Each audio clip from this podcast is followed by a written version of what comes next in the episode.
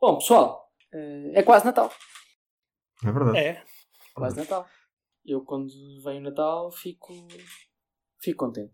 E Como com o Natal vem. Isto é um Natal especial, não é? Eu estou mais contente porque o Sporting está em primeiro. E já não acontecia verdade. desde que fomos campeões. Portanto, é um bom sinal. É um sinal, é um sinal.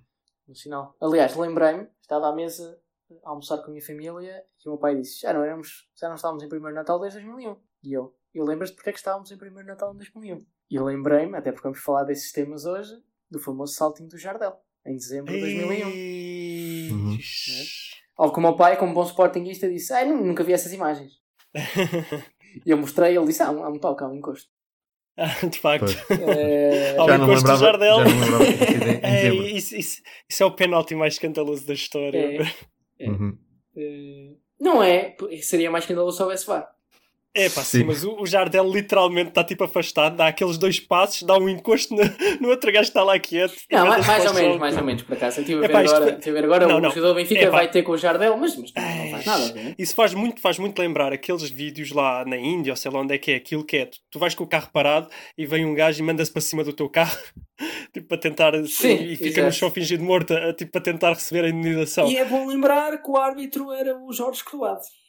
Que estava não digas com- árbitro ao pé desse nome. Estava com azia, não é? Mas ele está de acordo connosco, portanto hoje vamos ter que. Não, não, é pá, árbitro. Não, não é, não é, não é.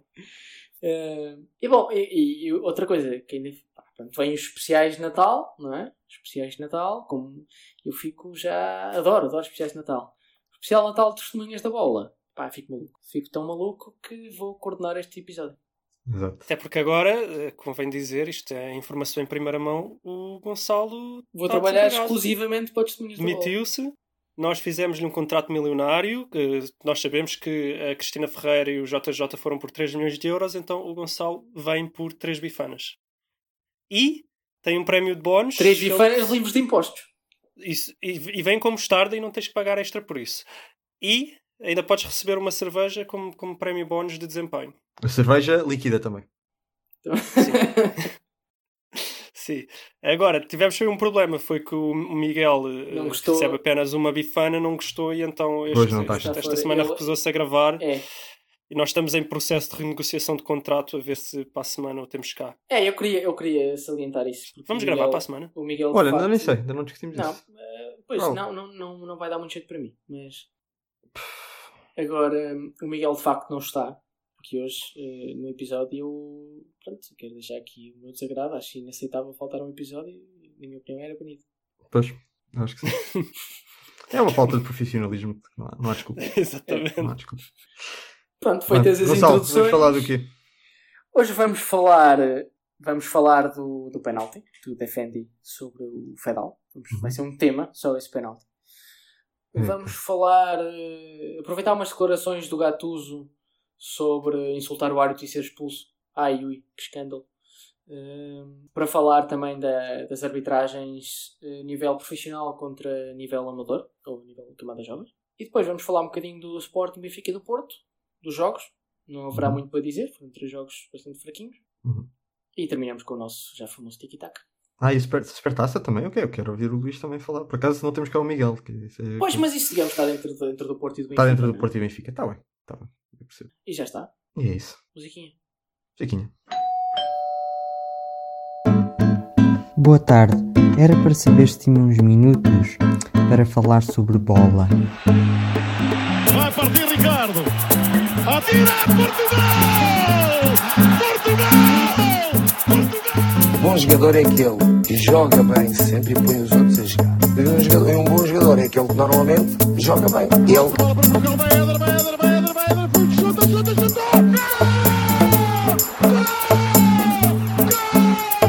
Em condições normais vamos ser campeões. Em condições anormais também vamos ser campeões. Bom, como disse, vamos ter. eh, nós, nós nunca falamos de arbitragem, mas vamos falar que hoje. falamos? Já é época, por acaso, a época passada falámos muito pouco. Esta vez já é para a terceira e é sempre jogos do Sporting. Mas pronto. É, Andam a acontecer lances assim meio que dividem o painel e dividem a opinião pública. Portanto, olha. exatamente, entre os, entre os bons e os estúpidos. Exato. Ahm, Entre os bons e o estúpido. o bom, o mau e o estúpido. Mas Então, eh, vamos falar do penalti do, do guarda-redes Defendi, do Farense, eh, sobre o Fedal. Queres dizer o penalti sobre Coates, não é? Não, exato, exato. Eu quero aqui fazer eh, uma salvaguarda, três ou quatro comentários, para deixar claro várias coisas. Não estamos a discutir se o Sporting foi ajudado ou não, porque seria penalti sobre o Coates. A diferença poderia ser a expulsão, mas no minuto 90 também, digamos que o Uhum. impacto não é gigante. Uhum. Mas, portanto, seria sempre penalti. Outra coisa é se era penalti sobre o Fedal ou sobre o Coates. Acho que isso, pelo menos de tudo o que eu li, tem sido unânime e indiscutível. Sim. Queria fazer esse ponto prévio. Outro ponto prévio, também não se está a discutir se seria falta do guarda-redes se não tocasse na bola. Parece-me unânime em tudo o que eu vi que se não tocar na bola e dar um soco no adversário é, é falta. Uhum. Uh, não, tam, não está em causa a carreira claramente falhada do Fedal, porque alguém que tem um nome entre o Federer e o Nadal ser tenista. Também não está aqui sem questão. Uh, ouvi essa. Pois inventei ontem. Foi boa, foi boa. Ele, ele prepara-se, ele agora como muito. Eu preparo! Ele prepara-se mais. Eu, quando- eu quando trabalho sou um bom trabalhador. Gostei, gostei. O que está em causa é, eh, apesar do guarda-redes tocar na bola, embora para mim seja completamente falhado, que isto é como acertar na orelha das- na- nas orelhas da bola e, e o remate sair pela bandeira de canto, foi o que o guarda-redes fez. Mas apesar de ter tocado na bola... Como é que é isso do, do remate sair pela bandeirola de canto? Essa eu não conheço. Isso é encostado à bandeira de canto. pronto. Ah, ok. Apesar desse toque, apesar de facto o Fedal e o guarda-redes terem apenas a intenção de jogar a bola e ir em movimentos contrários, é ou não legal acertar com o punho cerrado na cara do adversário? Em caso de ser legal, deveria ser legal? Para mim, essas são as duas questões que estão em cima da mesa, certo? Uhum. Separando estes dois fatores, a parte técnica do que dizem as leis, o que dizem e, e quais são as recomendações aos árbitros, que é o que eu vou falar primeiro, e depois a parte moral. Na parte técnica, de facto, os árbitros têm todos dito que não é falta. O que me deixa numa posição difícil de defender que aquilo é falta. Reconheço que é uma posição difícil. Mas vou, não vou entrar nesse detalhe técnico, que não me apetece aqui debater com, com todos os árbitros, exceto o Jorge Croado. É que realmente eu não concordo com isso. Eu acho que não o que deixa numa, numa, numa posição difícil é o Jorge Croato estar de acordo contigo. Numa exatamente. posição difícil. exatamente, exatamente. Eh, Não, mas é que mesmo o Jorge Cusbado, mesmo os poucos Pô, árbitros sim, sim, que mas- concordam com vocês, É porque não toca na bola. ei. É porque não desvia a é bola. dizem que não tocam na bola. Não, mas, Pois, mas o- não, o que eles eles querem não dizer é que não desvia na toca. bola. Eles, dizem, é, eles não dizem que não toca. Isso não está lá escrito. Eh, Eles... Ou diz que chega tarde ao Chega lance. tarde, mas- exemplo, mas os chega. Chega, aquilo, aquilo não eu conta como desviar a bola. eu. Vá, à força. E, e que íamos fazer de outra forma desta vez para não nos. Para não, Força, Gonçalo. para não Foi, nos foi, o- foi o. Luís que te interrompeu primeiro. Eu só... Para não nos exaltarmos, desta vez eu falo, depois fala o Rafael, depois fala o Luís. E, e o Rafael pode responder ao Luís, porque tem uma opinião contrária, mas apenas se for não. para dizer alguma coisa que não disse antes. Sim. São as regras. Agora então, tecnicamente, eu também acho que seria falta, porque o- isto para mim é equivalente a um carrinho em que tu tocas na bola, mas a bola continua a ir na mesma direção praticamente e derrubas o adversário, isso, isso é falta. Mas eu queria salientar dois pontos. A lei não é clara sobre isto. Não há nenhuma lei no futebol que diga se acertar, se der um soco no adversário tocando na bola antes, o guarda-redes der um soco no adversário e a bola Uhum. antes é falta ou não é falta. Portanto, não é uma coisa super clara. E temos que ir, obviamente, a- às famosas recomendações que dão aos árbitros, que infelizmente também não são nada claras, porque essas recomendações, a maioria delas não são públicas. Dão os papéis aos árbitros e tal, dão às federações, federações dizem aos árbitros. Uh, depois aquilo é traduzido de inglês para português e em Portugal já é diferente de Inglaterra. Depois cada país tem uma interpretação diferente dessas recomendações. Mas isso era um ponto que eu queria salientar. E o segundo eu já disse, que é de facto a esmagadora maioria dos árbitros tem uma opinião. Mas então faz-me. Isto talvez seja um debate para o outro lado, mas que eu lanço já, para outra, para outra, para outra vez, mas eu lanço já é. Se quase todos os árbitros, quase todos, disseram que é um erro marcar penalti e que não deveria ser penalti, ou quer dizer, não devia ser este penalti, devia ser outro, portanto não devia ser amarelo para o guarda-redes. Claramente este, este, este, este, este penalti foi o que foi dado porque o guarda-redes foi expulso. Se é esse o caso, como é possível que o VAR não altere a decisão? Se é um erro grave, como todos os árbitros têm a mesma opinião, exceto o Jorge Croado, Não, eh, ah, espera, espera, depois Eles não dizem grave, eles dizem que o lance é difícil análise, só que depois concordam. Não, mas quer dizer, todos têm a mesma opinião, para mim é um lance claro. Pronto, ok. Se todos têm a mesma opinião, é porque pode ser difícil a análise durante do jogo, mas quando estás a ver a imagem já não é diferença de análise. Porque eles não dizem que têm dúvidas, dizem é claro. Portanto, se é tão claro para todos os árbitros, como é que o árbitro que está ali no VAR não altera a decisão? Não entendo. Se calhar era o Jorge. Croado. Se calhar já escroto. Agora, eh, separando esta parte técnica, que lá está, eu não tenho argumentos muito fortes para debater com, com os árbitros, eu acho que é uma entrada grave, vou falar aquilo, vou falar sobre o que é que deveria ser falta e porque é que deveria ser falta, na minha opinião. Ok? Primeiro, é uma entrada perigosa. Um soco na cara, que foi o que aconteceu, no fundo. É uma entrada perigosa. É um soco, poderia deixar um jogador KO se acertasse no queixo, assim, embora seja pouco provável, pode partir um nariz, pode abrir um sobrolho, parecem-me coisas que podem perfeitamente acontecer. O segundo ponto é, ah, mas toca na bola.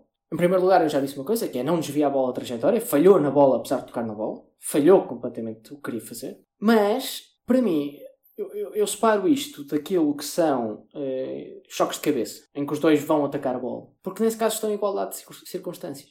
E neste caso não é igualdade de circunstâncias, um punho cerrado contra uma cabeça, certo? Nesse, nesse caso, o facto de tocar na bola, para mim, torna-se irrelevante. Eu, eu, eu sei que nem toda a gente concorda com isto, mas eu vou dar na mesma este exemplo do, do Ristovski em Chaves, que ele faz um carrinho, corta a bola, num, num primeiro momento em que corta a bola é tudo legal. Ele, ele não, não é aquelas entradas que, que ele entra já saltar com, as, com os à frente. Não é esse caso. Ele corta a bola. No momento em que corta a bola, os pitões nem sequer estão virados para a perna do adversário. Mas no movimento em que corta a bola, portanto, na direção oposta ao que o adversário está a correr, obviamente o pé acaba por ficar com a sola em direção à perna do adversário. Ele tenta se encolher. Ou seja, nesse sentido, para mim é igual ao defende, no sentido em que não há intenção, em nenhum dos casos há intenção. Isso parece-me bastante claro. E acabou por ser falta e acabou por ser vermelho. Eu, na altura, na verdade, discordei desse vermelho. Mas com tanta posição de tantos árbitros e tantas pessoas, toda a gente achou que era vermelho, eu- fui obrigado a mudar de opinião e, e assumir que se ele foi negligente a entrar dessa forma, ou quando faz um carrinho, mesmo sendo negligente ou não, quando faz um carrinho,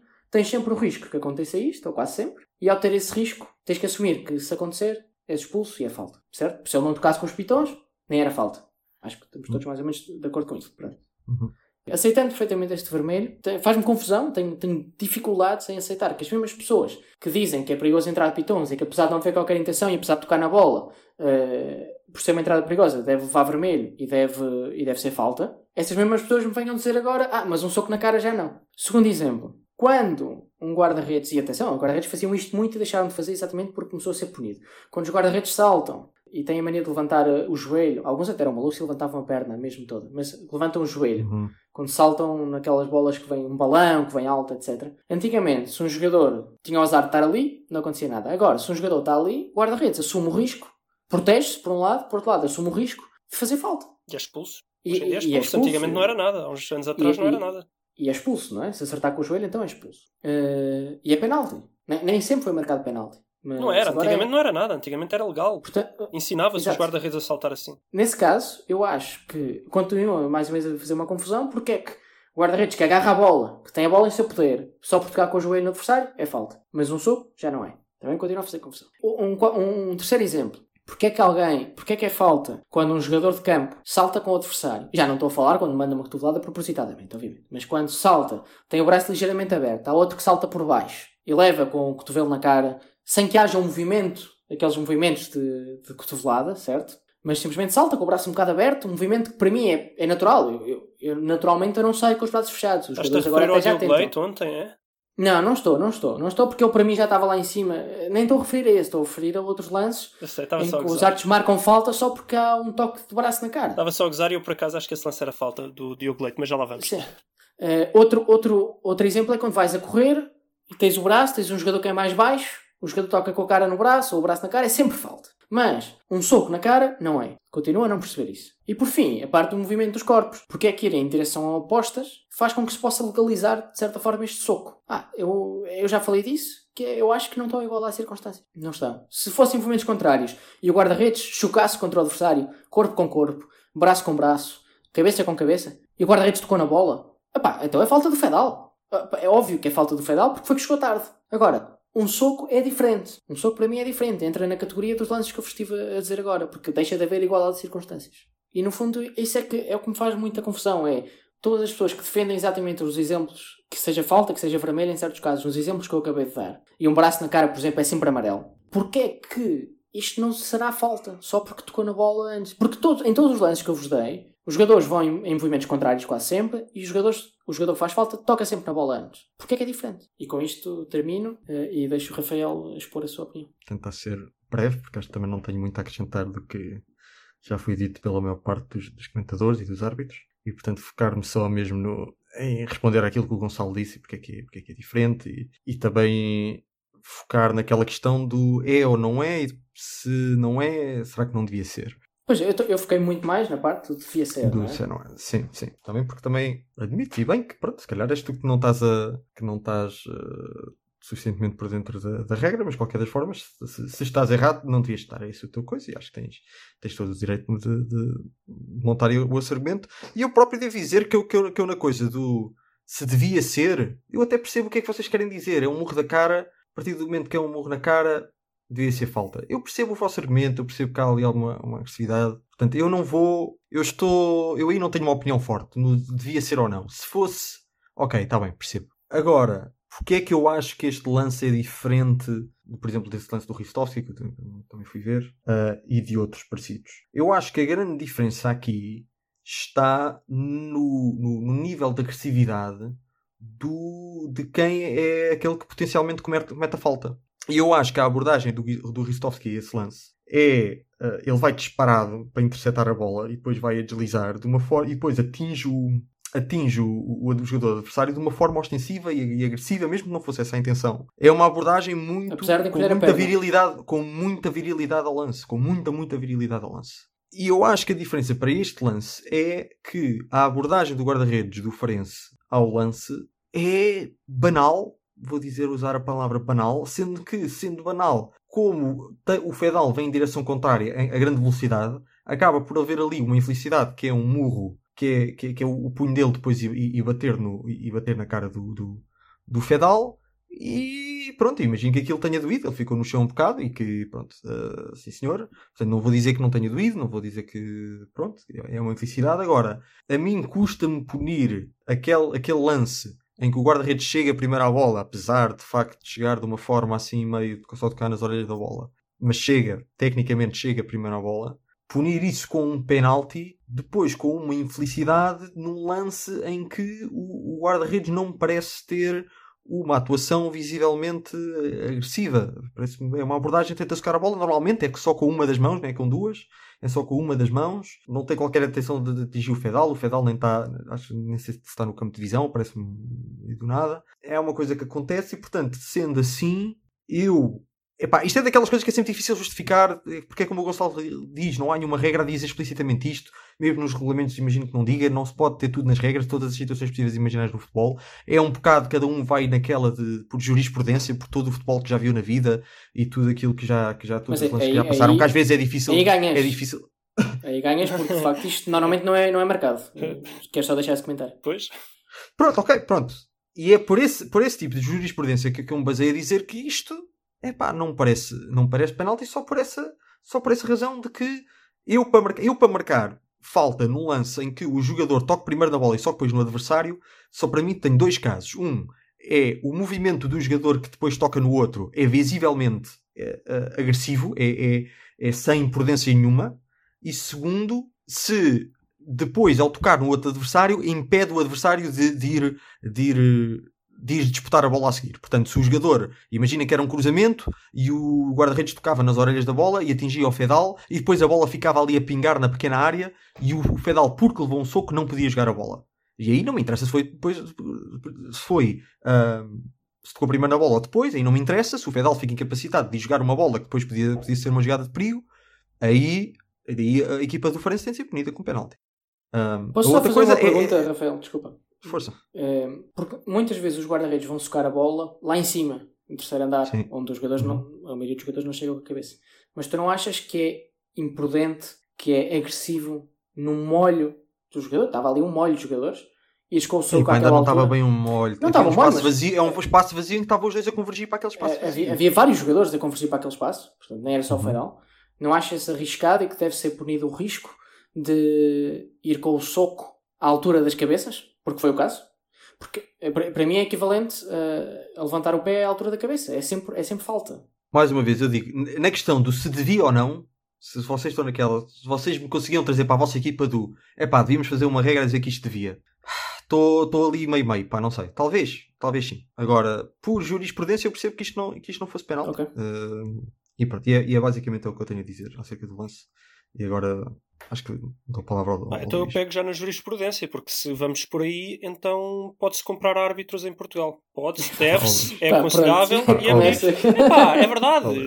Jurisprudência numa coisa que está errada, para O mim. Luís está a abdicar da sua vez. Da sua Não, não estou a abdicar. Eu, pega, eu, eu apelo ao nos moderador guarda-redes. deste programa que O não moderador vai deixar tipo- avançar porque isto é a gênese do programa, portanto vou deixar avançar. Não, mas pegando no, no próprio exemplo dos guarda-redes, se é por jurisprudência, porque é que os guarda-redes não saltam com os pitões no ar? A fazer, a fazer com as pernas eh, 90 graus, não é? Um ângulo de 90 graus, com uma Porque perna em cima uma lei outra em baixo, como contra a jurisprudência nesse caso. Porque, porque, porque houve uma recomendação específica contra Está a Tá bem, mas sempre foi feito, sempre foi feito e depois alguém disse: epá, realmente isto não está certo, vamos anular isto. E depois mais tarde foi o joelho, porque eles passaram da perna para o joelho. E depois a seguir começaram com o joelho, ok. E foi durante muito tempo e era legal. E quando acertava num jogador, olha, problema do jogador não se metesse lá. Até que alguém disse: epá, peraí, isto põe em causa a integridade física dos jogadores e não é justo. Vamos acabar com isto. E acabou-se. E sempre em recomendações, porque atenção, não, não houve mudanças nas regras. Foi sempre. Porque a lei, "Pá, a lei nunca falou desses casos. Realmente, interpretando a regra, isto põe em causa a integridade física do jogador, parece uma falta grosseira, vamos alterar as recomendações. E agora so, sobra os chocos, que para mim vai claramente na, na, na mesma linha, porque se tu fores a fazer a interpretação, é um bocado aquilo que o, que o Gonçalo disse, faz-me lembrar eu ir a chutar na bola, falho na bola ou acerto nas orelhas na bola e dou um pontapé no cu do, do outro jogador. É falta. Eu não posso dar um Sempre pontapé foi. no cu do outro jogador. falta. Estás, estás a entender? E o que é que acontece aqui? O guarda-redes, ele, atenção, isto está longe de ser dos casos mais gritantes. Está longe. Acho que o guarda-redes até nem faz assim uma abordagem muito agressiva comparado com outros que nunca Há, há são. um caso sobre o Marega muito pior, não é? É pá, sobre uma. Olha, eu, eu vejo os do Porto, e desculpem-me isto, quem, quem ouve tem que entender que eu sou portista, eu tomo atenção aos do Porto, e normalmente nem é à parte em que o Porto é que faz mal, ou seja, eu não, não tomo atenção quando o Marchezinho dá um murro em alguém, tomo atenção quando alguém dá um murro nos jogadores do Porto. E só no Porto, eu- há dezenas, desde Cavar, há dezenas de lances desses bem mais graves que não foram assinalados penalti. E acredito que haja no Benfica, no Sporting e em todos os clubes da Primeira Liga, mas eu noto os do Porto. Bem mais graves, portanto, este está longe de ser dos casos mais, mais ostensivos. No entanto, o que é que eu vejo? Eu vejo um guarda-redes que se atira à bola, falha na bola, e eu até acho que é por falhar na bola que o, o braço meio que cai no vazio. Falhou, né? quando, quando a gente acerta no ar, continuou o movimento que não era para continuar. E ao continuar esse movimento, ele vai acertar no, no jogador do Sporting. É muito agressivo? Não. Faz de propósito? Não. Mas a verdade é que ele sabe quando sai a uma bola, se não acertar na bola, corre o risco de que a, continu- a continuação do mov- movimento possa acertar em alguém.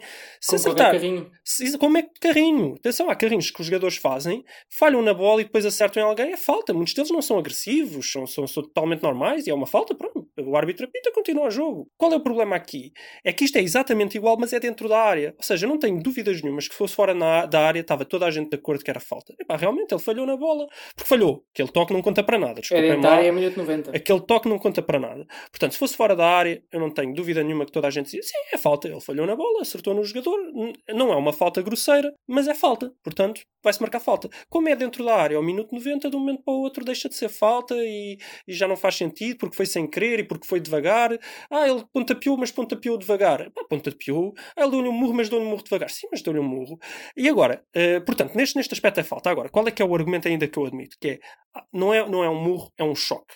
Imaginem que ele, em vez de ir com, com, com a mão, vai de cabeça e eles batem os dois com a cabeça um no outro e é difícil. Mesmo num choque, há sempre alguém que tem culpa, há sempre alguém que chegou atrasado. Mas eu admito que há choques em que é impossível, a olho nu, né? mesmo com, com, com o vídeo, entender quem é que realmente chega tarde ao espaço. Há choques em que pá, realmente parece que eles chegam ao mesmo tempo, então não se marca falta para lado nenhum. O que é que acontece? O que eu vejo aqui não é isso. Ou seja, se o guarda-redes parasse, parasse o movimento do braço quando toca na bola, o que iria acontecer é que ninguém ia chocar com ninguém. O, o, o Fedal não ia dar um- uma cabeçada na, na mão dele. Não ia haver choque. O que acontece é que o movimento continua para a frente. E ele pode, isto também é uma verdade, ele pode fazer o movimento de forma a dar um, um golpe mais seco na bola. Um movimento que não, em que o braço não cai para a frente. Ele faz o movimento completo, este movimento completo, porque ele está atrasado. Ele está atrasado ao lance e ele tem que fazer o movimento o mais rápido possível e com o menos cuidado possível, porque ele, se não fizer o mais rápido possível, vai falhar na bola. Ele não pode ir com aquele movimento seco tirar a bola dali, como muitos guarda-redes vão por vezes quando tem o espaço e só com a bola. Então, ele claramente falha o lance. Ele claramente falha o lance, toca no jogador do Sporting a seguir. Custa muito realmente, porque não ia ser golo, ele não impede o jogador do Sporting de fazer nada, duvido até que o aleje. Custa muito, de um ponto de vista de justiça desportiva, dizer: olha, agora o Sporting tem um lance claro de golo por causa disto, mas as regras são as regras e infelizmente nós não podemos dar ao- aos árbitros a possibilidade de interpretarem o lance e verem o que é que é justo ou não. Não sendo justo, para mim é penalti. Se quiserem falar de justiça, ah, mas achas justo? Epá, não, realmente é um lance em que não ia acontecer nada e de um momento para o outro o Sporting marca um golo. Não me parece justo do Oh, ponto de vista de, Se não, se desportivo. não mas- agarrassem o Coates, ele estava lá atrás para, para encostar. Não, eu sei, eu sei, eu sei, mas eu não não não não estou a falar. v- Não é o vamos melhor esquecer- lance para comentar isso, mas sim. Sim, vamos esquecer que esse do, do Coates existiu. Coates que devia ter sido expulso também não devia estar lá, né? depois daquela cotovelada para, para cinco jogos de suspensão facilmente, mas não sei como é que o VAR não viu isso. Mas não interessa. Ah, não vamos, vamos fingir que ele foi expulso e que ele não estava lá. Pá, é muito injusto. Realmente custa-me que o Sporting ganhe assim, mas para mim é penalti e o Sporting ganha com justiça. É o que é. Pronto, o segundo ponto é o Gattuso. eh, Portanto, houve um jogo em Itália em que um jogador do, do Gattuso disse ao árbitro, se não me engano, vai-te f***. E. Mais pis para o Gonçalo. Fogo, Uma trabalheira no último. Calma, que ainda não acabaram os pis. E o Gattuso. E foi expulso, obviamente, não é? Obviamente não, não sei se é Obviamente. Ah, pois. E o Gattuso ficou muito escandalizado no fim do jogo e disse: Isto só em Itália é que acontece, esta máfia. Curiosamente, ele treina o Nápoles, né? Eh, só em Itália é que acontece isto. E, e um jogador que no calor do jogo diz assim uma coisa sem nenhum sentido, agora é expulso por causa disto. Sim, ele Foi ainda criticou os árbitros, que têm que ser mais. compreender melhor, ser- ser mais compreensivos e tal. Não Tem que ser mais compreensivos com a parte do calor do jogo e que o jogador está ali e sente que Uhum. Injustiçado num lance e tem todo o direito de, de mandar o árbitro foder-se. é? E ontem o Gabigol, que, que foi expulso por mandar o árbitro ir tomar no cu. Pois, eu, eu reparo que eu até fui. Pena, o teu comentário no início, que tu disseste um pontapé no cu, e eu pensei, eu até queria pegar nisso para, para falar de levar no cu, mas pronto, depois eh, acabou. O, que- o que eu tenho para dizer sobre isto é, é breve. Pois eu sei, Luís, que tu queres ir mais longe, mas eh, eu acho que de facto eh, este tipo de opiniões, que não é, não é única, Acho que há muita gente no futebol que, que acha que pode fazer tudo e que é- está completamente fora da realidade do mundo fora de futebol. Eh, e, e, para não ir mais longe, podemos ir a outros esportes e isto não é normal. Não é normal insultar o árbitro na cara. Ou, ou quando acontece, são expulsos, há faltas técnicas, depende do desporto, não é? Mas é. Eu não vejo ninguém fora do futebol a defender que se pode insultar um árbitro. Outra coisa é que também insultem, que também acontece, mesmo assim menos. Mas eu não vejo ninguém a defender isso. Porquê é que se acha que um jogador, no calor do momento, pode dizer o que quiser sem consequências? Os actos e as palavras têm que ter consequências. Dentro e fora do futebol. Um jogador pode mandar o árbitro para o caralho? Pá, pode. E o árbitro pode e deve mostrar o cartão vermelho. Tão simples quanto isso. O Podes fazer, sim. Gattuso diz É que eles têm que fingir que não ouvem. Têm que fingir que não ouvem como era Pois, antigamente. pois, exato, mas, mas, mas o, antigamente tinha medo de sair do estádio, não é? Depois. Eh, da mesma forma que eu posso insultar No o meu das chefe, Antas não, eles nos, no- nos das Exato. Antas eram bem tratados. No estado Bem das Antas. Da mesma forma que eu posso insultar o meu chefe, serei despedido, provavelmente, serei punido. Agora já não. Neste momento, não. Eh, O quê? Foste despedido porque insultaste o teu chefe? Foi, exato. Eu posso, eu posso estar num tribunal e dizer que o juiz é corrupto na cara dele. Posso dizer? Posso, claro que posso. Mas depois tenho que carregar com as consequências, não é? Terei um processo em cima, se calhar passo uns dias no chilindró, quem sabe.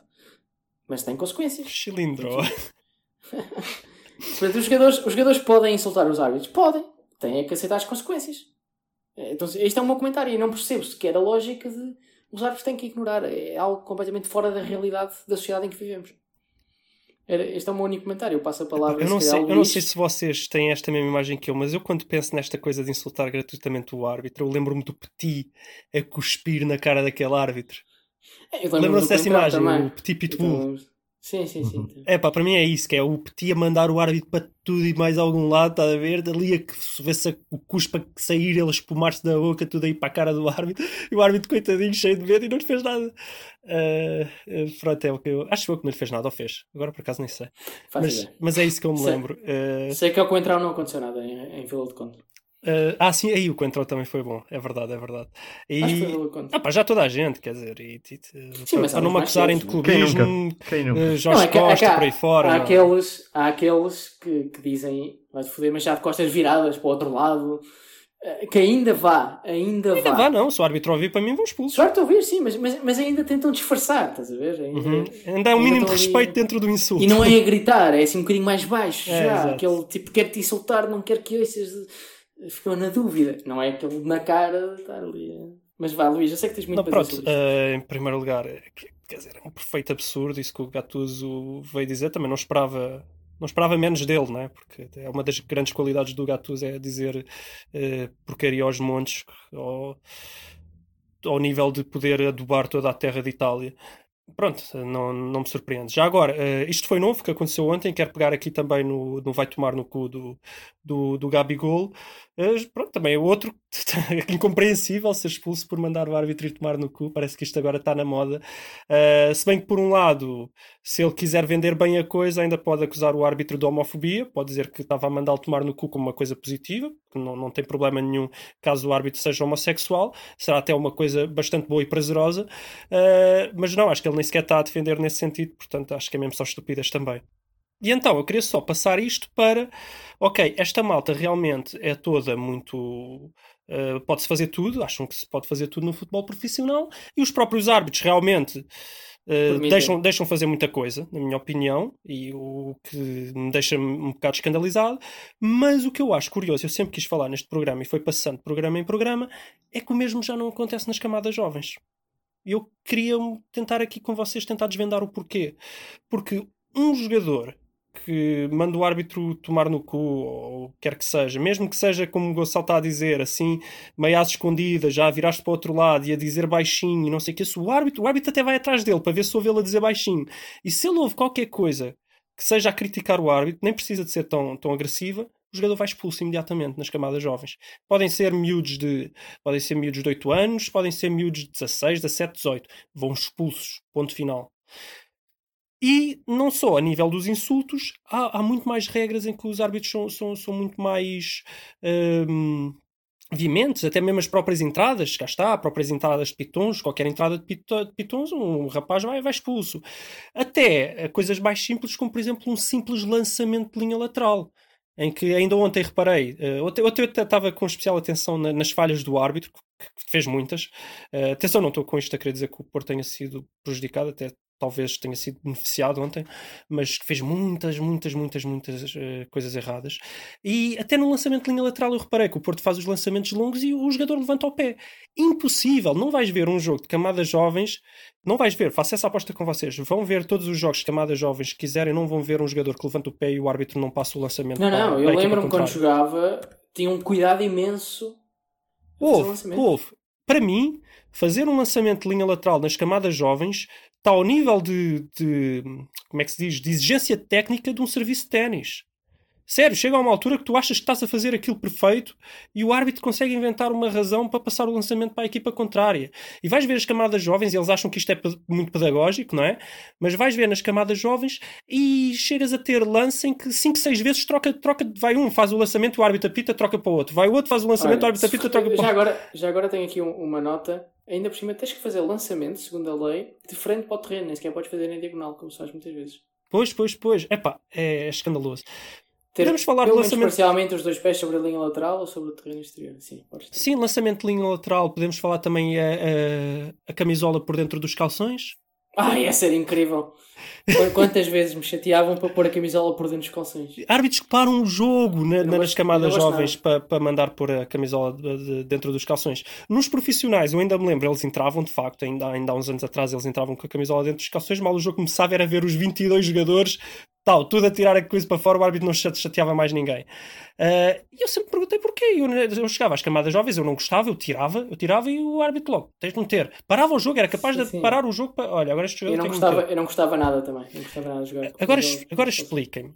Como é, que, como é que a gente vai justificar às crianças? Regra, como é que a gente vai justificar às crianças que têm que fazer o lançamento uh, com os dois pés no chão, virados para o campo, com a, com a mão a ir atrás do pescoço e, e a fazer o um movimento total para a frente? Uh, como é que vamos justificar que as crianças têm que usar a camisola dentro dos calções? Como é que vamos uh, justificar que as crianças não podem mandar o árbitro e levar no cu?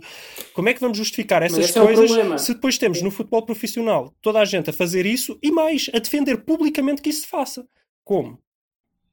E, e, e, digo mais, só antes de passar para o Rafael, é que exatamente que o problema das camadas jovens, e eu lembro-me quando, quando jogava no Beira-Mar, e tu vês mesmo clubes como o Sporting e o Benfica preocupados uh, precisamente esse, uh, e Porto, a educar os, os, jogadores, num certo sentido, a dar-lhes educação, a dar-lhes a dizer que a tentar formar os jogadores como pessoas, não só como jogadores, mas depois sempre que olham para os profissionais, é uma vergonha o que se passa nos campos de futebol.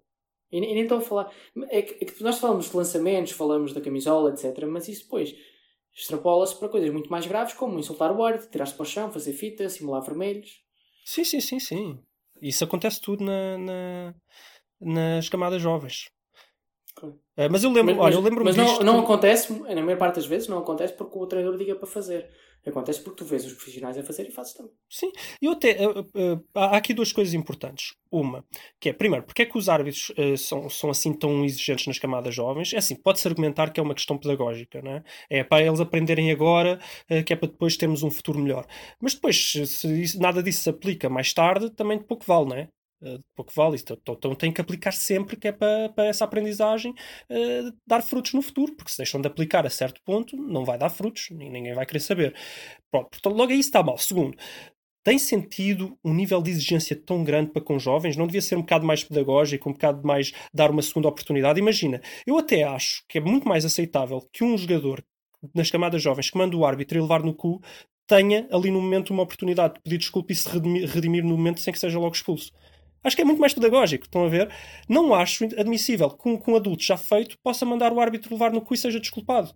Não acho. Acho que se os jovens, os jovens é que têm que ter mais margem. São jovens, estão a aprender. Esse é que tem que ter margem. Não o inverso. Ou seja, mesmo pedagogicamente, isto parece-me um erro brutal de os jovens não podem fazer nada e se fazem são logo punidos. E os adultos, a gente tem. No fundo, eu acho que é porque tem medo deles, não é? Porque os adultos são mais fortes, podem dar um morro no árbitro, como acontece na- nas distritais, que, é quase, quase todos os jogos. Ah, mas aqui nem estamos a falar disso. quando- falar sim, calma. Quando chegas ao futebol profissional é toda a pressão dos clubes aos árbitros, portanto eles têm medo, o que me leva a crer que os árbitros, no fundo, passam mal na- na- nas, nas nos coisas mais eh, a sério e vão descarregar nos miúdos. E nos miúdos, como são super fortes e super mauzões, podem fazer o que querem com os miúdos. Eu não sei se é bem isso, porque, porque não são os Vou-te dizer, os, pi- mas- não, os Pois. piores árbitros que eu apanhei nas camadas jovens sempre eram os árbitros de, de primeira ou segunda divisão. De vez em quando iam fazer um joguinho, nossa, que acontecia, era a sorte.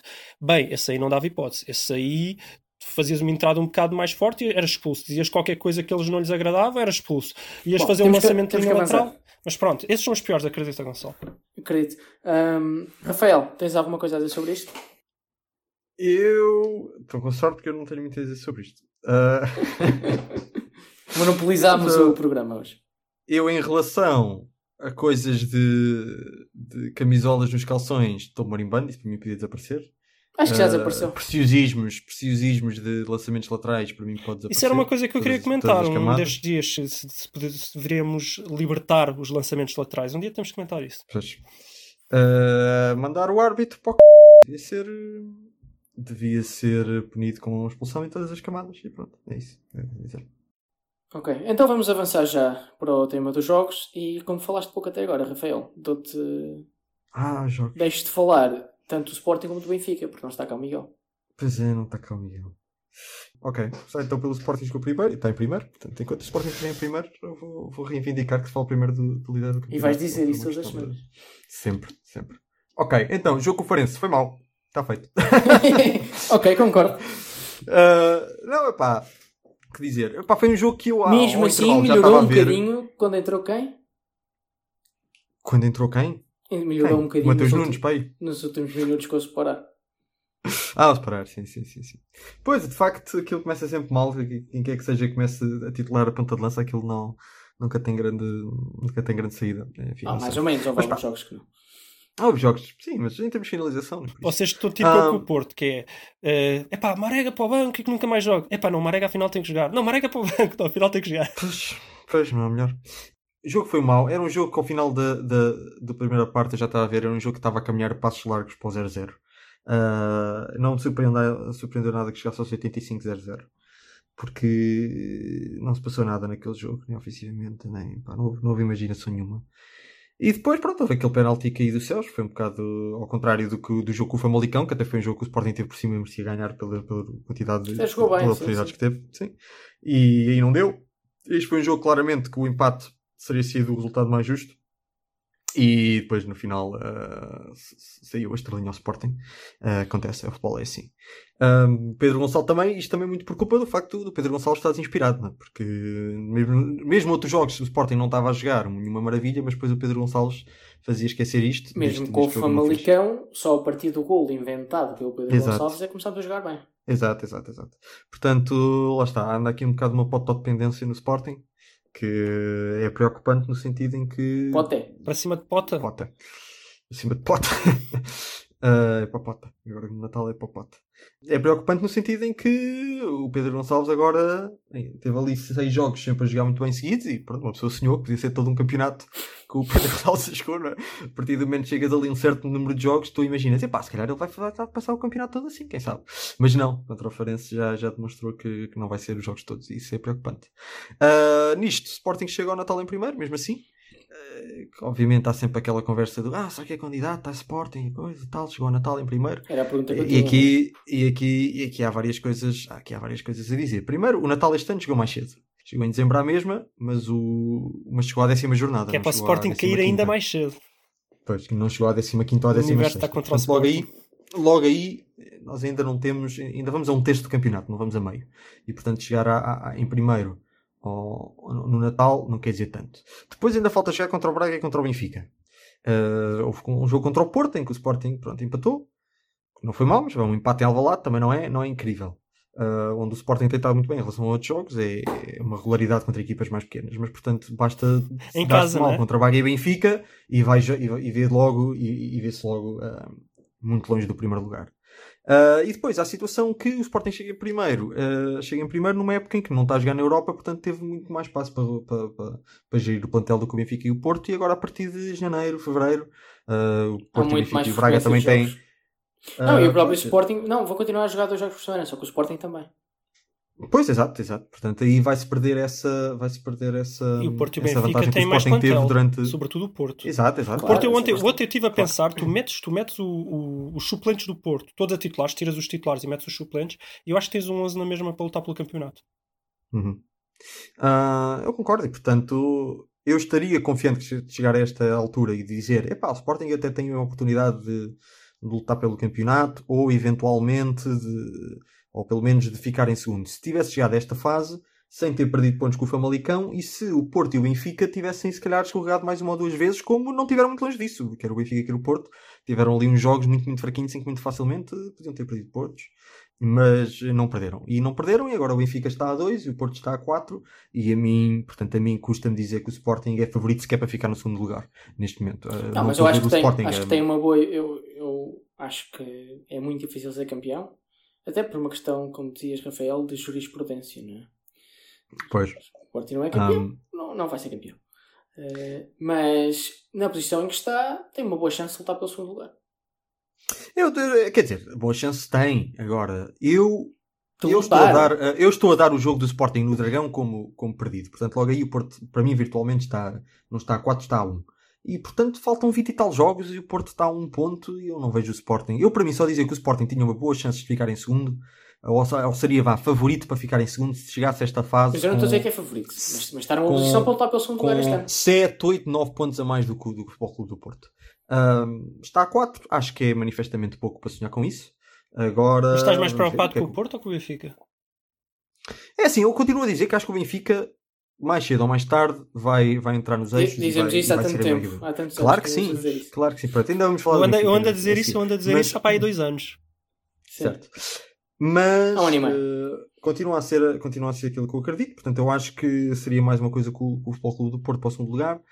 Nessa perspectiva, eu acho que 4 pontos nesta fase eh, a mais do que o Porto é pouco. Chegámos a ter 6. Se não tivéssemos perdido com o Famalicão e o Porto tivesse escolgado, não teve longe, até podiam ser 8 ou 9. Não foi, são 4. É, acho que é pouco. Eh, portanto, acho que é, é muito cedo para estar a falar em, vo- em voos mais altos. Vamos ver como é que agora. É verdade que o Sporting está a jogar melhor. está a Nós jogar agora temos em, melhor. O jogo Farense não foi, mas em geral está a jogar em melhor. janeiro e fevereiro jogamos com Benfica, Braga e Porto. Exato. E esse é o momento. Se saímos Claro. daí, por exemplo, com três empates, Claro. why not? Jogam com o Porto. Saímos com uma vitória, uma derrota e um empate, why Sim, depois já para o início da segunda volta, sim.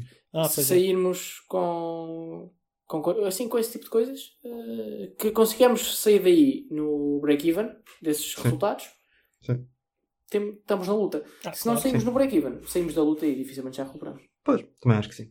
Ah, mas pronto, foi bom. Foi, eh, foi, uma, foi uma fase gira de estar em primeiro. Vamos ver se, o, quanto, o quanto conseguimos alargar isto. Mas é como o Gonçalo diz: se chegarmos a fim de janeiro ainda, ou em primeiro ou muito perto, aí sim sou capaz de dizer: ok, se calhar temos Sporting para, quem sabe, para lutar pelo título, provavelmente para, para, para, disputar o segundo lugar.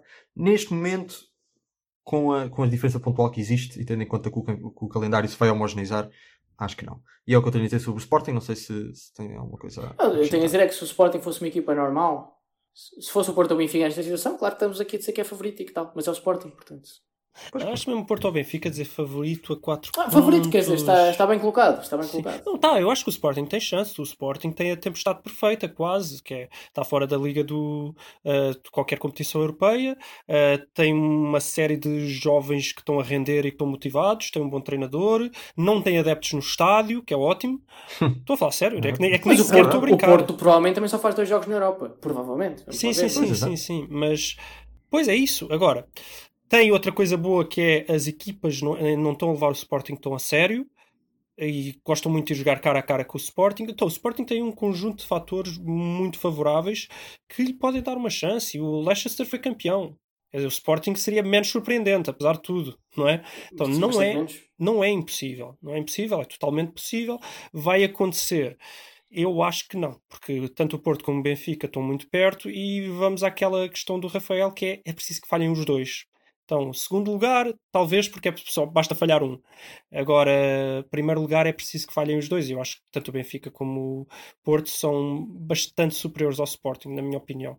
O Porto, porque tem um plantel super coeso, com mil e uma alternativas, talvez não tão bom em qualidade como o do Benfica, mas sem dúvida em quantidade é, é o melhor de Portugal e, e tem um treinador competente, uma equipa super organizada, com uma identidade bem definida.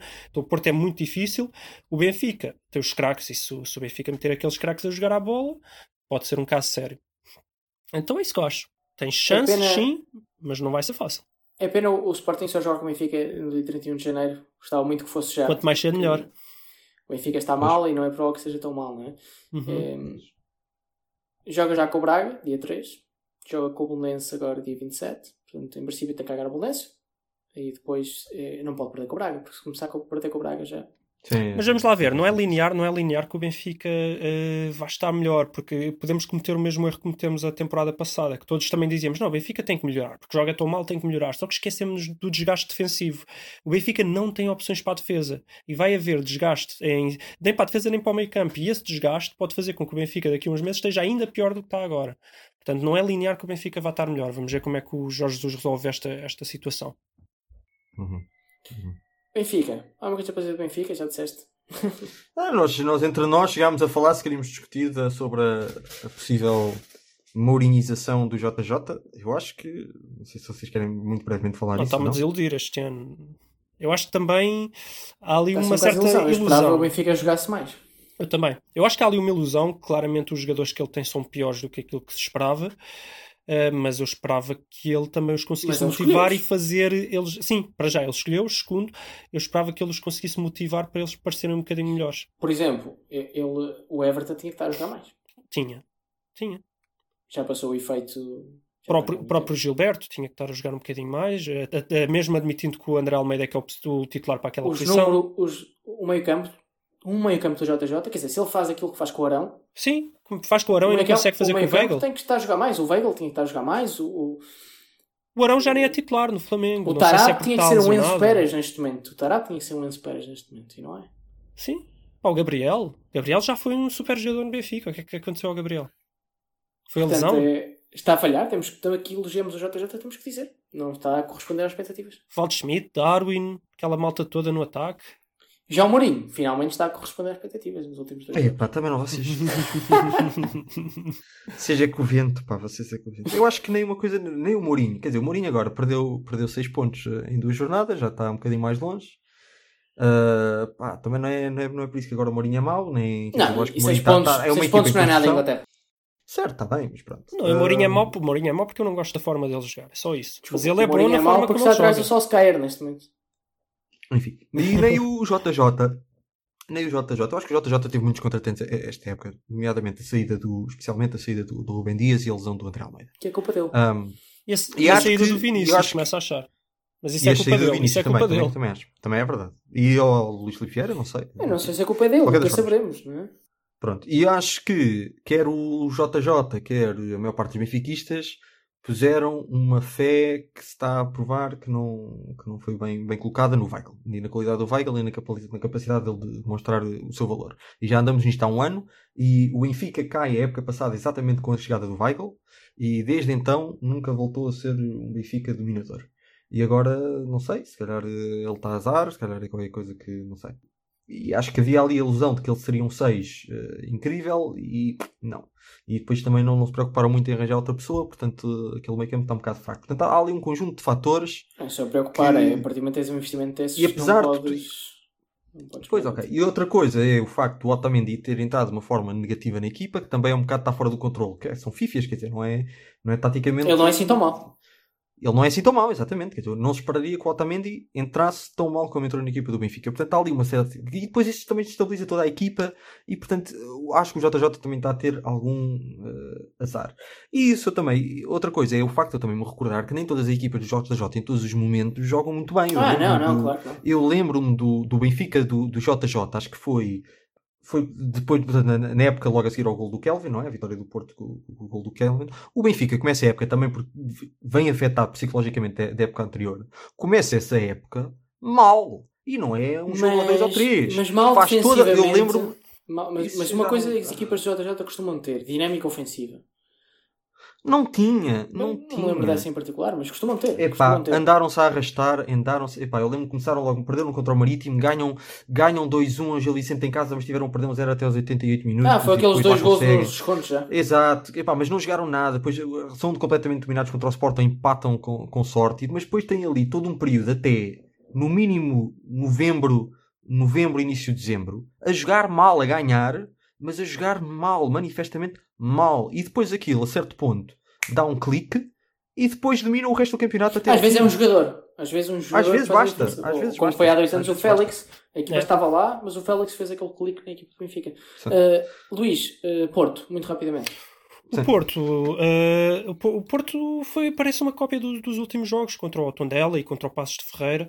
Eh, entrou bem, eh, muito, muito bem a primeira parte. Eu, eu ainda ando a me irritar um bocado que andam a dizer que o Porto joga mal e porcamente.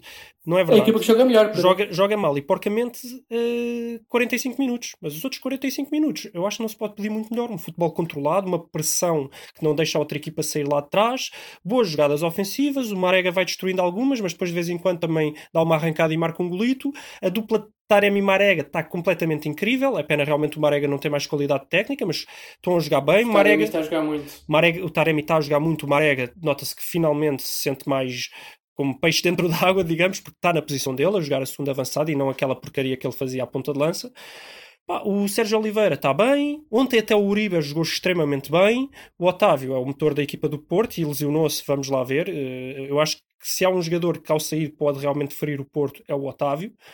O Corona também parece ter-se lesionado, mas não, não me pareceu tão sério. Pá, o Porto teve bem, a defesa, defesa teve bem, jogou o Nanu em vez do Manafá. Gostei muito do Nanu a defender, não gostei tanto a atacar, acho que cometeu bastantes erros e, sobretudo na primeira parte, estava com um bocadinho medo de atacar. Zaidu. melhor contra o Porto. Diz? Sim, exatamente. Zaidu é um bicho, um bicho, pá, e, tá- eu acho que está ali um caso sério, eu acho que é um jogador que não E vai está a ficar fazer cortes. Bem, a Vi- defender- Vi, vi a def- dois cortes. a defender está tá atenção. louco, está tá a fazer cortes incríveis, a atacar falta-lhe um bocadinho de capacidade de decisão e talvez um bocadinho de técnica em alguns momentos, mas mesmo assim ele é bom a atacar. Uh, acho que está um caso sério, o Zaidu. Uh, os centrais, gostei muito do Mbemba, não gostei tanto do Diogo Leite, não é que tivesse estado mal, teve só certinho, faltou aquela imponência, fez lá um corte bem imponente no fim do jogo para me agradar, mas não gostei tanto, mas esteve bem. Mas isso também vai com o tempo, não é? Exato. O que é que eu não Ele gostei? Em relação ao Porto, não gostei da segunda parte, porque novamente o Porto disse: Ok, estamos a ganhar 2-0, vamos defender o resultado. Tudo bem, não tenho nada contra. Vamos recuar mais as linhas, tudo bem, não tenho nada contra. E vamos sair em contra-ataque. Qual é que é o problema? O Porto não consegue sair em contra-ataque. Eu não sei, parece que há uma certa desplicência quando vai sair em contra-ataque, perdem logo a bola muito rápido, tomam, tomam decisões muito erradas, não está a funcionar. Eh, Já é o quarto jogo seguido que o Porto faz isto e não funciona, não conseguem sair em contra-ataque, não conseguem criar perigo em contra-ataque. Então decidem recuar as linhas e parece que ficam só ali a ser sufocados por uma equipa bastante Muito inferior. bem, tens, tens de terminar, Luís. E pronto, e, e- e é, é só isso que eu não gostei. Eh, def- Defensivamente tiveram melhores, desta vez não sofreram nenhum gol, mas não gostei que passassem tanto tempo lá atrás sem pelo menos criar perigo de contra-ataque. E é nisso que o Porto vai ter que melhorar. Uh, Tiki-taka. Não, super, só quero ouvir a super taça. Muito Então, e as prendas do. Pai Porto- Natal? Porto também fica. Ah, isso fica para a semana. Epá, é assim, realisticamente falando, Porto está muito mais organizado e não- Eu aposto no Porto também. Agora, se tendo em conta que tudo o que eu digo sai ao contrário, se calhar Benfica. Benfica, Eu né? vou apostar no Benfica só para ser diferente. Exato. Não, Eu acho que o no Benfica ganha. Eu acho que o Benfica ganha com o pai do outro. Ah, não, isso é possível. Agora, quem está quem tá melhor e quem, quem vai jogar melhor, quem vai jogar melhor, achas que o Benfica vai ter sorte? Opa, Sim, é sim, sim. quem quem está melhor é o Porto, quem vai jogar melhor tenho quase a certeza que é o Porto, quem vai ganhar não sei. Mas quase certeza que o Porto, Porto vai é mais equipa neste momento. Porto é muito mais equipa neste momento. Eu estou a ver ali um vermelho qualquer para um jogador do Porto, ali na primeira parte, e depois o Benfica. Olha, da Achas que, última vez o- não achas que vai ser o, última o resultou. Marchezinho com um soco na cara? Pois, talvez. Bom, uh, temos que avançar. Tiki-taka. Tens prendas Tic-tac. para o Pai Natal, já foram? Fica para a semana, isso já não, pronto, tá já não há tempo. Pá, Eu, Tiki-taka, eu quero, tenho aqui eu digo já qual é a minha. Eu já, já, já escolhi a minha e é muito simples, é muito rápida. Quero um campeonato. Oh, tá bem, vai. Deixa. Não. Isto no Natal só podes pedir, no máximo podes pedir uma taça da Liga. Não podes pedir mais. Eu já me contento. Vá, uh, Luís, tiki-taka. Temos um. Por acaso devo admitir que não preparei bem. Tenho aqui Ah, mas eu tenho aqui um, coisas. um ponto importante, não é? O, o Ruben Amorim que, que disse que, de facto, é ele que tem que mudar o comportamento, não pode insultar o árbitro. Basicamente disse isto. E eu quero dar aqui os parabéns ao Ruben Amorim por ser humilde o suficiente e por saber ouvir o que se diz no testemunhas da bola. Sim, ele ligou-nos a agradecer. Portanto, aqui fica o nosso agradecimento por esse agradecimento. Uhum. Por falar no ligar a agradecer, tenho, tenho de referir no Tiki Taka aquele modelo, um momento delicioso em que o Son ganha, ganha o prémio Puscas com aquele gol que é uma arrancada desde a sua grande área até e leva a bola. Por um até- corte do Vertonghen. Exato, e o Vertonghen liga-lhe a seguir a ter recebido o prémio a dizer Não ao que- Son ter, ter a oportunidade de lhe agradecer a assistência. Eu acho que vale a pena referir, deixar isso Sim, aqui. sim. Genial. Hum, também, eh, também houve um, um caso engraçado, uma imagem engraçada. Depois, olha, podemos pôr essa imagem na- para, o, para o jogo, para, para o jogo, para, eh, na publicidade, não é? Do programa, que é o, eh, a imagem do Son com os pais, em que é Angmin Son, Angmin Dad Ah, e Angmin Mom. bom, muito Hum, bem. Ok, ok. Muito bem. Eu tenho outros também, é que o Sporting interpôs uma ação na Federação, novamente, novamente, ou consequência das outras, para reconhecimento oficial dos quatro títulos do Campeonato de Portugal. Ali, alguns, E bem. Então pronto, está aqui a tua Os prenda de 30. ano. Está aqui a tua prenda de Natal, ó, Gonçalo. Os anos 30, e pronto, lá terei eu que levar o Rafael ao Marquês, não é? Pediste um, Quatro, pediste quatro vezes. quatro. Exatamente. Pediste um e vais receber quatro, já viste? Pai Natal está. O pai, É o pai Natal Varandas está, está fortíssimo. É verdade. A justiça é. Está cada vez mais parecido com o Bruno de Carvalho. É só, só o que eu tenho a dizer. Quem, Varandas? Pois. Fica no ar. É a bronização do Varandas. O que é que temos mais? Te- temos a Megan Rapinoe que ficou surpresa de aparecer no 11 do ano sem praticamente Ah, mas ter isso jogado não é tiki-taka, isso é um programa. Ok. Porque já não é a primeira vez, não é? Já não, não. não mas, sim. Não sei se a outra vez também foi ela, mas acho que sim. Aí acho que foi mesmo para melhor jogador, acho. Enfim, É até melhor não causar polémicas, não é? não, já estamos cancelados ainda. Então pronto. Muito bem, pronto, damos por terminado então. Uh, cá estaremos em janeiro para o especial ano novo. Pois, a gente não, gra não gravamos para, para a semana, não- vai haver nada. Vai haver supertaça, mas depois também falamos rapidamente. Campeonato, não vai haver campeonato? Vai haver campeonato para a semana, sim. É, sim. Epá, mas eh, não me apetece estar a gravar dia 20. Pronto, um bem-aja. Feliz Natal.